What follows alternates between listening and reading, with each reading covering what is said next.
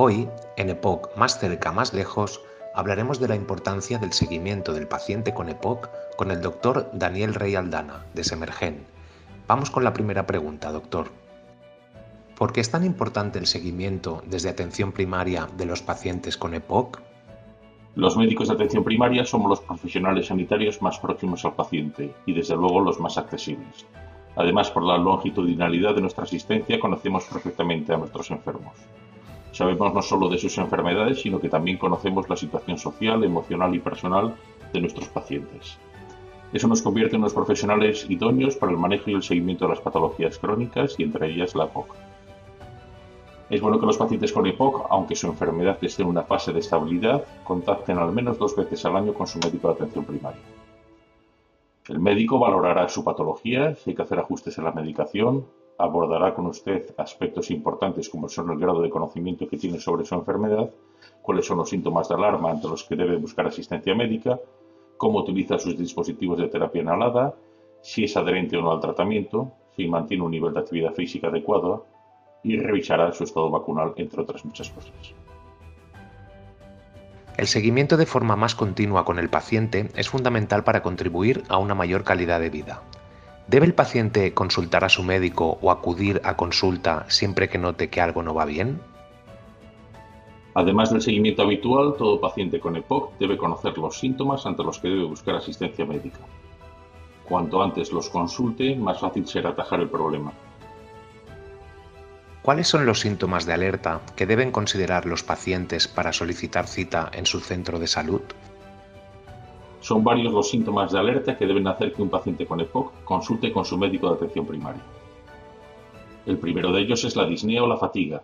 Si un paciente con EPOC nota que tiene más dificultad para hacer sus actividades habituales, si le cuesta, por ejemplo, subir un piso de escaleras o si ha dejado de hacer cosas que antes hacía sin fatigarse, todo esto puede indicarnos que su enfermedad está progresando y que precisa un ajuste en la medicación.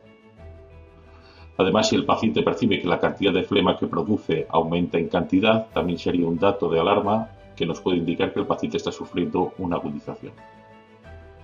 Otro síntoma de alarma ante el cual es importantísimo consultar de forma precoz con el médico de familia es el cambio en el color de la flema.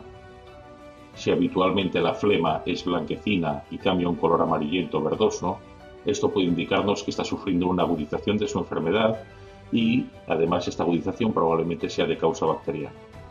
Es totalmente necesario que lo consulte con su médico de atención primaria para que éste determine si precisa un ajuste en el tratamiento o incluso si precisa la prescripción de un antibiótico. La adhesión al tratamiento es clave para mejorar la salud de estos pacientes.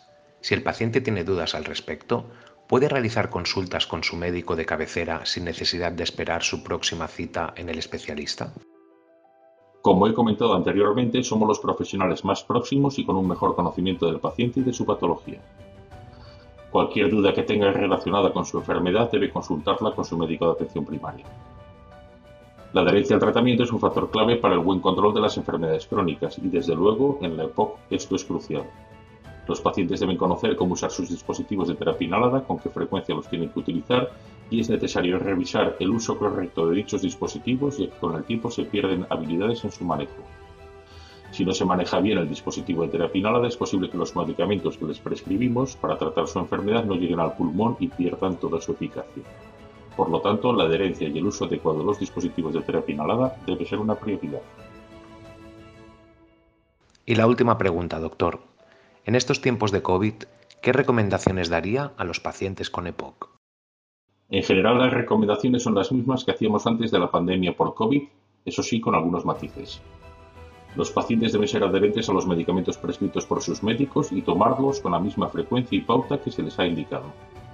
Deben conocer cómo se manejan los dispositivos de terapia inhalada y cada cierto tiempo deben acudir a la consulta de su médico con los dispositivos para que éste evalúe si los está utilizando de forma adecuada.